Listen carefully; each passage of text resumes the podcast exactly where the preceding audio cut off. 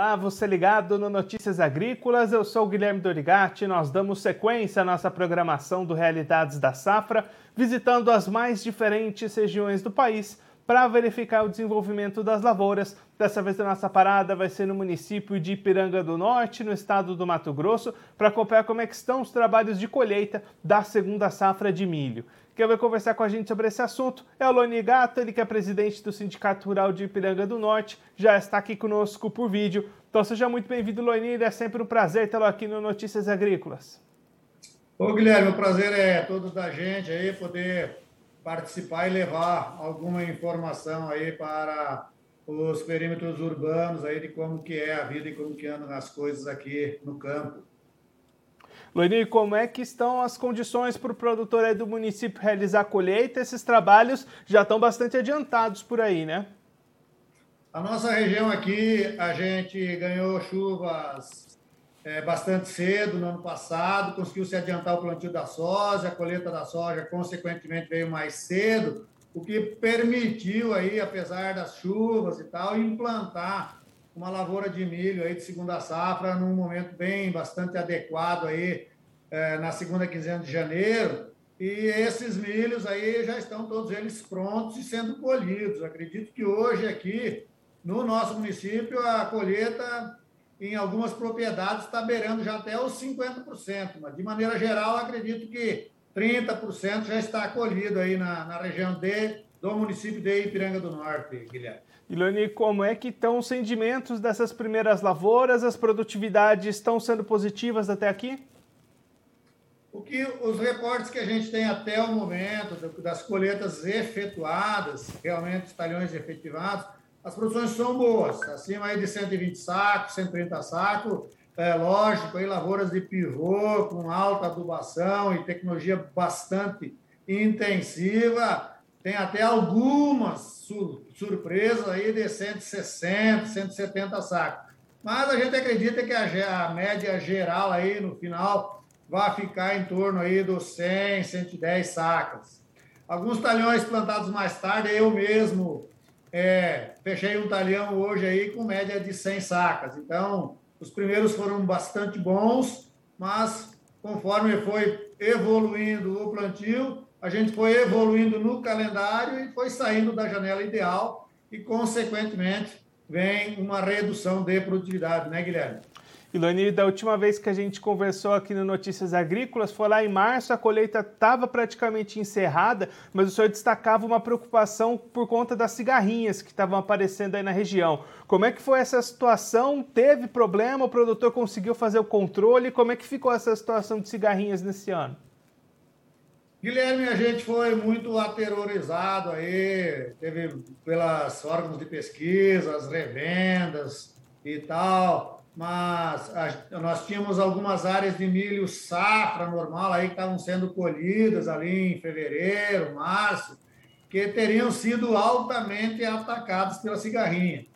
Na safrinha, eu pelo menos não, não vi ainda grandes relatos aí, grandes perdas, né? Uma ou outra lavoura aí acredito que tenha ocorrido perdas. Aqui na, no meu entorno, na minha fazenda, os agricultores que eu tenho mais contato, a gente não teve ainda reportes de, de grandes preocupações de que tenha acontecido grandes perdas.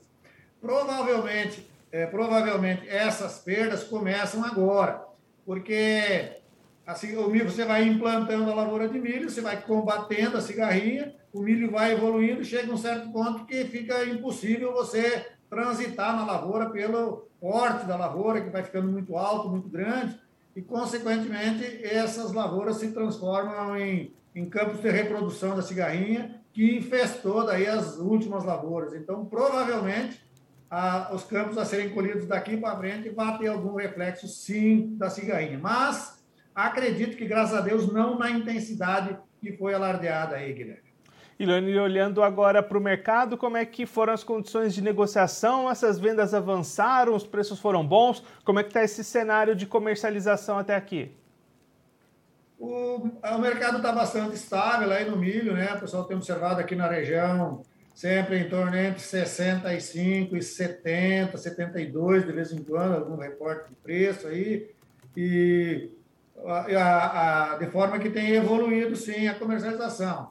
Outro fator que, que propiciou uma, evolu uma evolução na comercialização foi a alta dos insumos, né? Os agricultores normalmente utilizam-se do, do produto milho para ir pagando insumos para soja, comprando fertilizantes e tal. E esses fertilizantes encareceram demais, de forma que se gastou mais milho para se comprar as mesmas quantidades de adubo necessárias para as próximas safras, né? Então a comercialização andou, andou bem.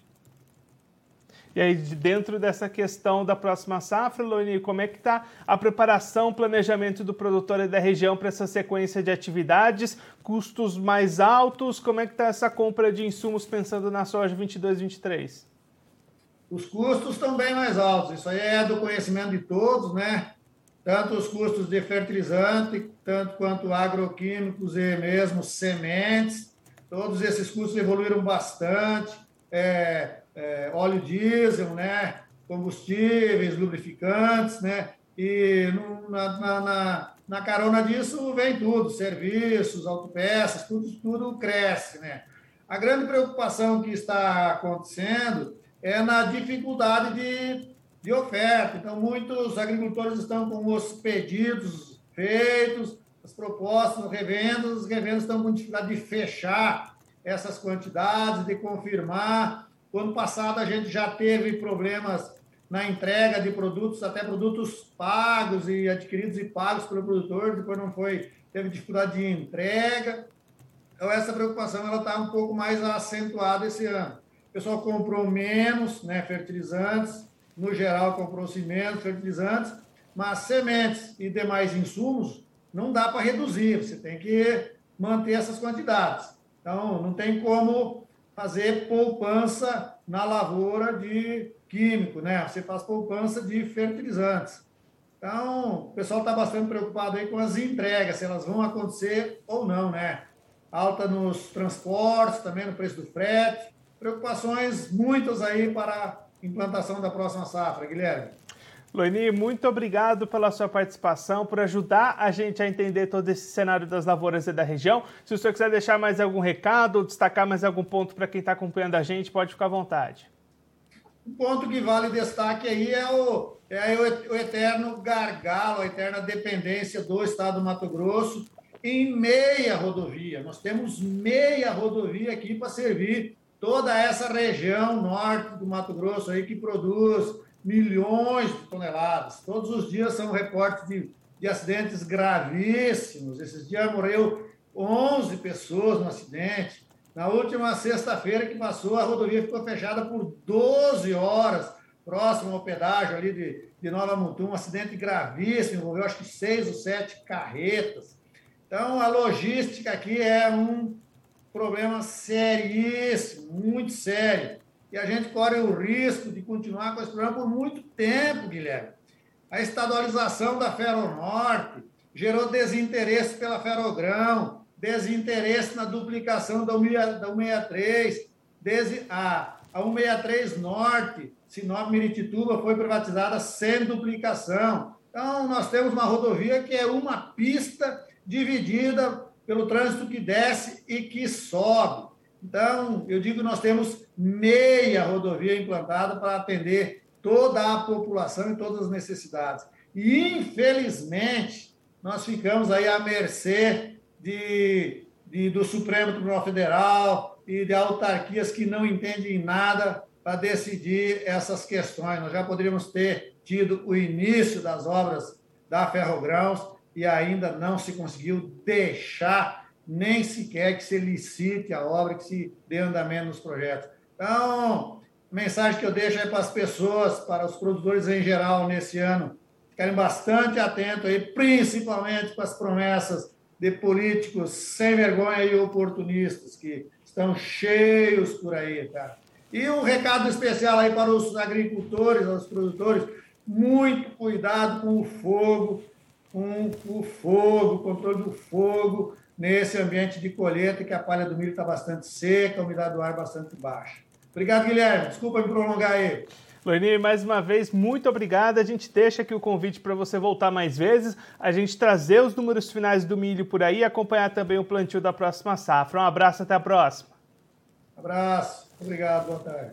Esse, o Loine Gato, ele que é presidente do Sindicato Rural de Ipiranga do Norte, no estado do Mato Grosso, conversou com a gente para mostrar como é que estão as atividades de colheita da segunda safra de milho lá na região de Ipiranga do Norte. O Loine destacando que o plantio foi realizado mais cedo, dentro de um período ideal, as condições foram boas para o desenvolvimento dessas lavouras e agora expectativas positivas para a colheita, que já vai passando ali dos 30%, algumas lavouras já chegando até 50% da área colhida. Loine destacando que essas primeiras áreas, ficando com produtividades entre 120 e 130 sacas por hectare, algumas das melhores lavouras irrigadas chegando até a 170 sacas por hectare, e aí a expectativa do Sindicato Rural do município de fechar essa safrinha de 2022 com produtividade entre 100 e 110 sacas por hectare de produtividade média.